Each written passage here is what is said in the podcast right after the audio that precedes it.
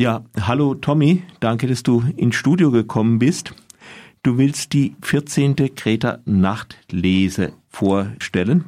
Das heißt, es geht da um die um Lesungen von Autoren und Autorinnen. Eine Autorin wird gleich beginnen, jetzt am Donnerstag um 20.30 Uhr, die Daniela Engist. Aber vorweg, gab es da irgendwie einen roten Faden bei der Zusammenstellung?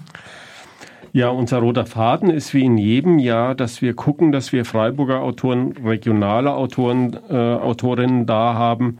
Das hat einen einfachen Grund gehabt. Das fing so an, wir, da wir kein Geld haben, ja, haben wir gedacht, Fahrtkosten möchten wir nicht zahlen, wir möchten keine Übernachtungen zahlen und hatten Lust, den, unseren schönen Innenhof zu, mal für was anderes zu nutzen. Und da haben wir gesagt, Lesungen wären da eigentlich ein super Format. Und es klappt jetzt zum 14. Mal und ich finde, äh, in den letzten Jahren äh, wurde es auch immer erfolgreicher eigentlich. Man freut sich immer, dass doch relativ viele Leute kommen und auch gerne kommen zu uns. Sind das jetzt neue äh, Autoren oder Autoren mit neu, neuen Büchern aus Freiburg? Ich stelle mir vor, bei 14 Nachtlesen wird auch irgendwann mal das Potenzial von Freiburg erschöpft sein? Nein, wir haben tatsächlich uns noch nicht wiederholt. Das ist natürlich immer eine Versuchung, weil wir haben natürlich ganz hervorragende Autorinnen, die auch häufig Bücher schreiben, aber wir haben bis jetzt immer versucht, dass, äh, dass wir uns noch nicht wiederholt haben und das ist uns auch in diesem Jahr wieder gelungen.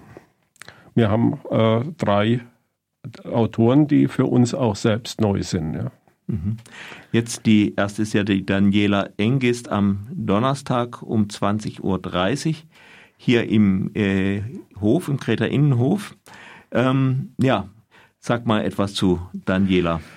Ja, Daniela Engist ähm, ist äh, erst seit, seit jüngerem Autorin. Sie hat äh, 13 Jahre lang als Kommunikationsmanagerin in Basel gearbeitet das ist eine, äh, in einem Schweizer Großkonzern und auch ihr Roman Kleins große Sache, um den es an dem Abend gehen wird, das ihr Erstling, spielt genau in dieser Manager-Szene.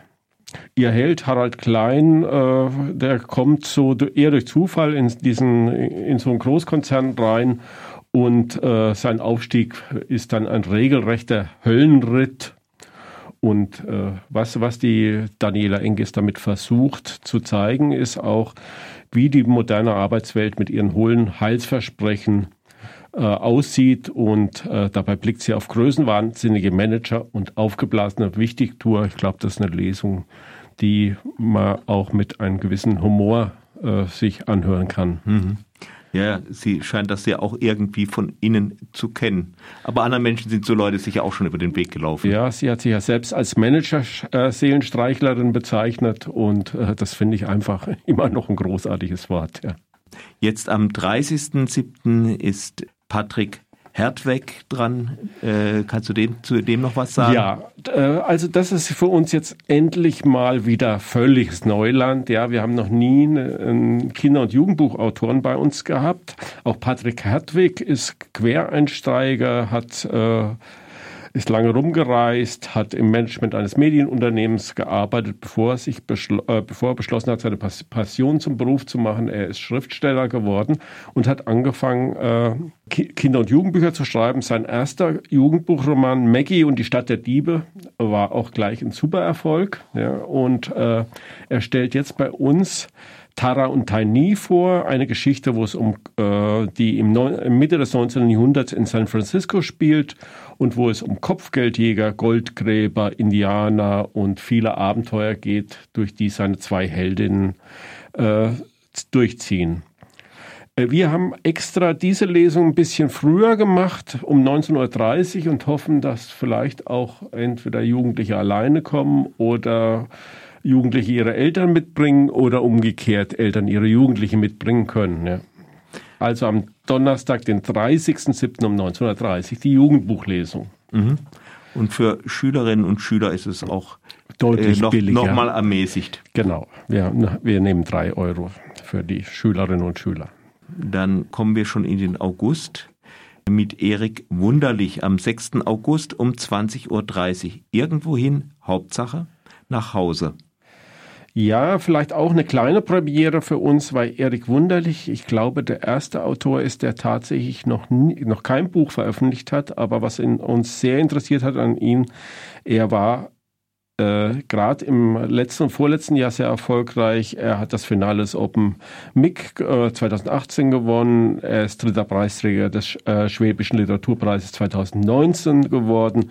Und er ist seit, äh, seit Mai ist er als Lutz-Stipendiat in Pfaffenhofen an der Ilm.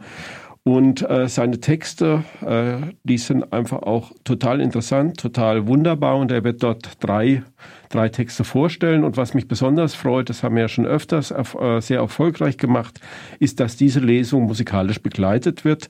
Und zwar von Laura Schmid mit Violine und von Jan Metzger am Kontrabass. Das wird bestimmt auch eine tolle Sache. Ja, dann bin ich gespannt.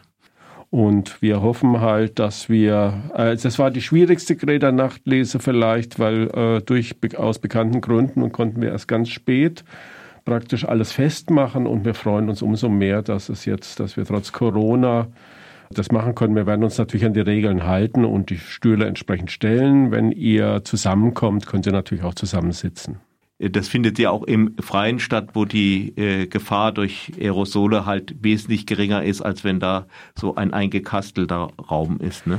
Der Nachteil ist, wir werden das erste Mal äh, eine Lesung ausfallen lassen müssen, falls es wirklich schlechtes Wetter hat, also sehr regnet.